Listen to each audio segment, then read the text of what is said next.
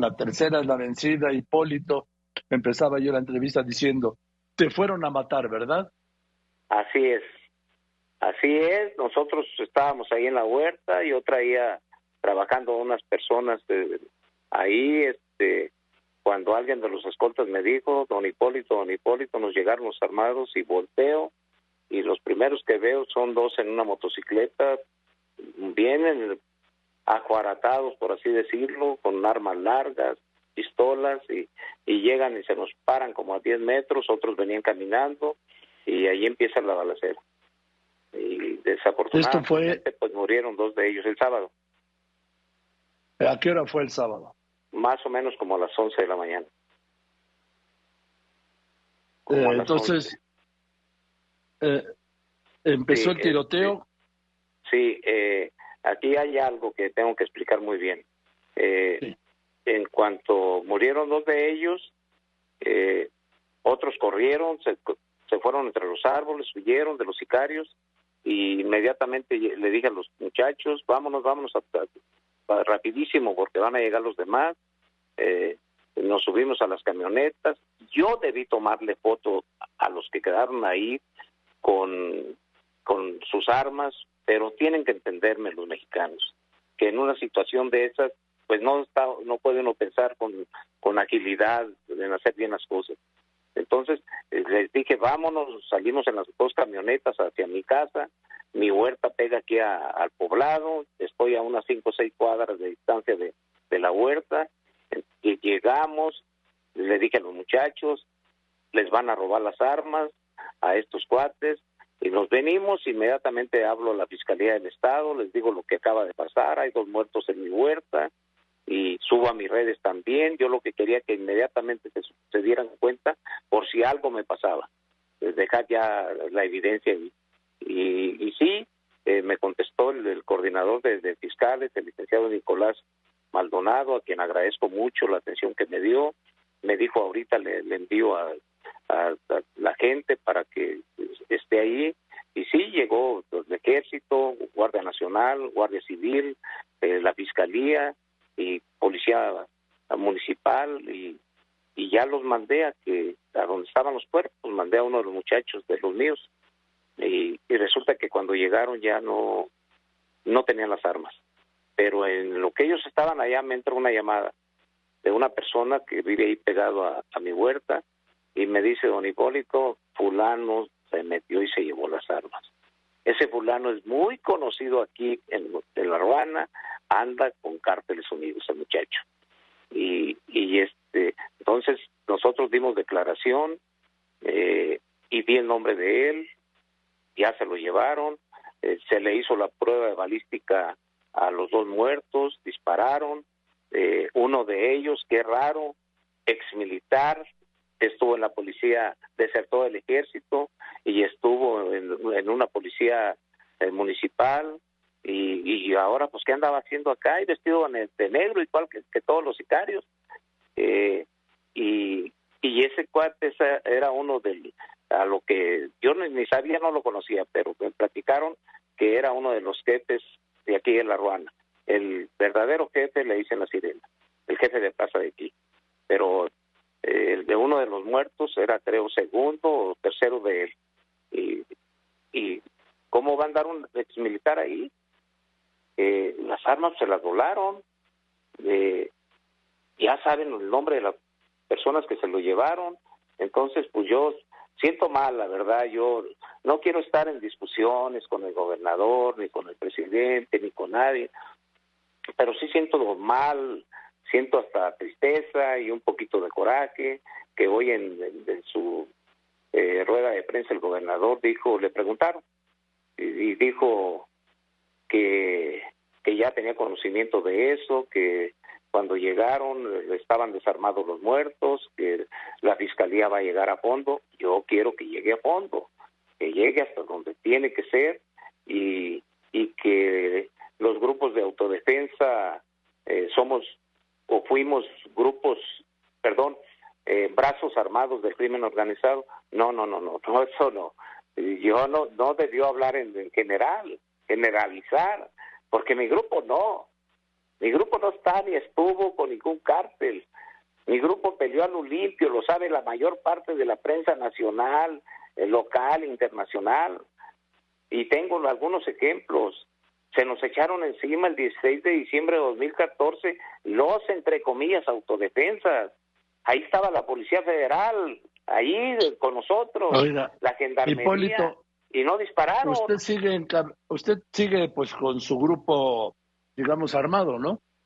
No, yo traigo nada más mis escoltas, que son estatales, y una camioneta blindada que es del gobierno. No, yo este, no estoy representando a ninguna autodefensa ni nada ya pero pienso como autodefensa también, porque soy de las personas que piensa que si cualquier persona, hasta los animales, si se sienten atacados, se echan encima de, defender su vida.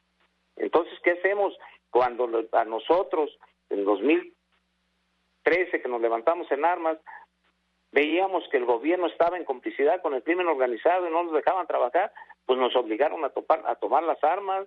Ahora, pues me llegan a mi huerta, yo no voy a dejar de asesinar así nada más. Yo tengo que, que eh, pelear por salvar mi vida y las de mis escoltas también, igual como lo hicieron ellos. Entonces, que el gobernador, lamentable, hombre, que haya dicho que, que yo soy un youtuber, youtuber famoso. No, yo no, yo me hice famoso tomando las armas, obligado por la complicidad del gobierno con el crimen organizado. Me hice famoso a, raíz de sangre, de dolor, de lágrimas, de desveladas todas las noches, hombre. No, que no se equivoque, hombre, el gobernador. ¿Para qué entramos en conflicto entre él y yo? Yo creo que lo mejor es platicar y dejar esto a un lado y reconocer el trabajo de cada quien. Ahora, usted sabe bien, Hipólito Mora, Hipólito Mora fue el fundador de las autodefensas en Michoacán. Eh, usted sabe bien que cuando el crimen organizado va por alguien, en este caso por usted, no descansa hasta lograr su meta, ¿eh? Lo sé perfectamente, hasta que no lo logran. ¿Y cómo puede vivir con eso? ¿Cómo? ¿Cómo puede vivir con eso? Pues quisiera decirlo exactamente lo que estoy pensando, pero no se puede decir en televisión. No, se puede. Este, no, no puedo. Aquí sí puede decir lo que quiera. De gallina. Con producto de gallina para que se oiga de otra forma, que no se oiga tan mal. No, dígamelo como es. Con huevos. Con huevos. no se puede vivir, ¿eh? Con ah. inteligencia. Porque los huevos deben ir coordinados con el cerebro.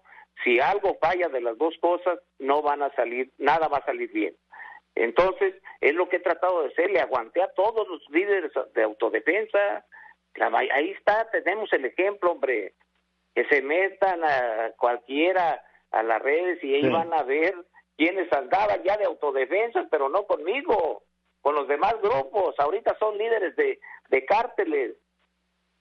¿Para qué me embarran en eso, hombre? ¿Por qué me quieren matar a mí? Porque no me callo, porque ustedes me dan la oportunidad de, de hablar, de decir lo que está pasando.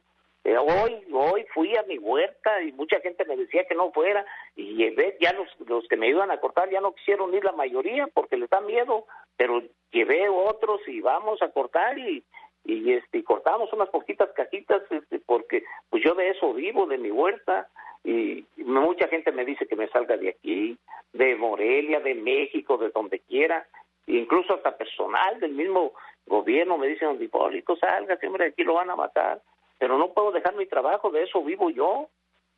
Bueno, pero no, obviamente usted como cualquier ser humano le tiene miedo a la muerte, o no me diga que usted no. Se va a oír mal y hasta fanfarrón, pero hasta eso estoy decidido. Hasta eso. No, me siento tranquilo. ¿Pero no le tiene miedo a la muerte, Hipólito Mora? Pues la verdad, aunque sea mal, no, yo estoy decidido, ¿qué importa, hombre?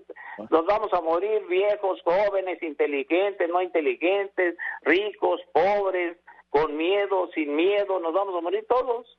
Se lo dije a mi mamá una vez. Me dijo que, que, ya se iba a morir pronto, llorando. Y le dije a mi mamá, yo, porque dije, si le sigo el avioncito, va a llorar más. Y le dije, no se me que mamá, cuando yo era niño yo veía que usted era valiente. Le dije, todos nos vamos a morir, hombre, usted no se preocupe. Le dije, nos vamos a morir todos, yo también que soy su hijo me voy a morir. nos vamos a morir todos y, que se empieza a reír y, y hasta me dijo, cabrón, se me hace que no me quiere. Le dije, claro que la quiero mucho, mamá, pero ¿qué quiere? ¿Oír la verdad o, tener un hijo mentiroso? Ya me dijo, tiene razón, hijo, dice, nos vamos a morir todos. Y, dejó de llorar y se empezó a reír. Y es lo que yo pienso, nos vamos a morir todos, con o sin miedo. Bueno, pero sí, pero que no empujen, Hipólito. Pues empujan, nosotros hay que aventarnos para atrás también, a que no nos avienten a donde ellos quieren. Hay que defendernos. Bueno, pues yo espero que no pase nada, Hipólito, y le aprecio mucho que me haya contestado. Yo también deseo que no pase nada, ojalá ya le en esta gente, que se pongan a trabajar y que nos dejen trabajar a nosotros. Este, este y también eh, te hago una invitación yo a, a las gentes que están en el gobierno, que no estemos descalificándonos, hombre, que no es el camino. No es el camino las armas también, pero tuvimos que tomarlas este, y quiero agradecer algo, si me permite.